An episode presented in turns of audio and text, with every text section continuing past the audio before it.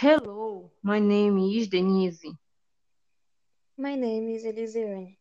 Nós somos da turma de Língua Inglesa 2019, Campus Bragança. Esse é o nosso segundo episódio do primeiro sarau anglófono virtual. Hoje iremos abordar um poema de Ojiru Nonokal. Faremos uma síntese do poema baseado na história de vida da autora e nas causas que ela defende. O poema se intitula Racismo iremos ler a sua primeira estrofe.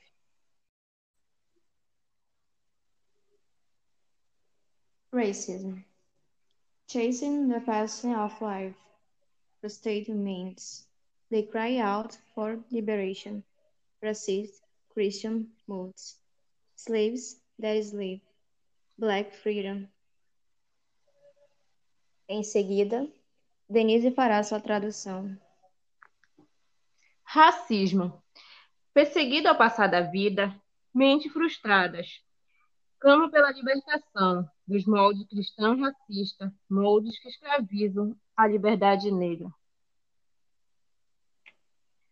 Para entender o poema, vamos fazer um breve comentário sobre a vida da autora. Odile Nonacol nasceu em 1920. Era uma mulher negra e em 1960 tornou-se a primeira mulher poeta indígena australiana que teve seu livro de versos publicado. Aborígenes australianos são descendentes de habitantes nômades que viviam na Austrália desde antes da sua colonização pela Inglaterra. A literatura escrita por aborígenes começa a ganhar destaque na década de 60. Atualmente, muitos poetas têm seu nome conhecido internacionalmente. Odiro Nonaco foi, foi uma importante figura política na luta dos povos aborígenes por uma cidadania plena, e principalmente direito de voto.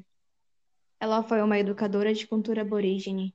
Ela ensinava sobre o equilíbrio da natureza e queria chamar a atenção para o direito aborígene através de sua escrita.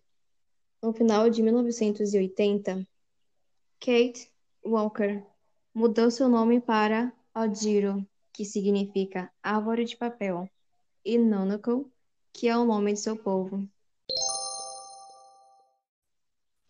Agora, voltando para a programação do Sarau, o mesmo será realizado no dia 20 de outubro, através de uma live via YouTube no canal Faleste Bragança.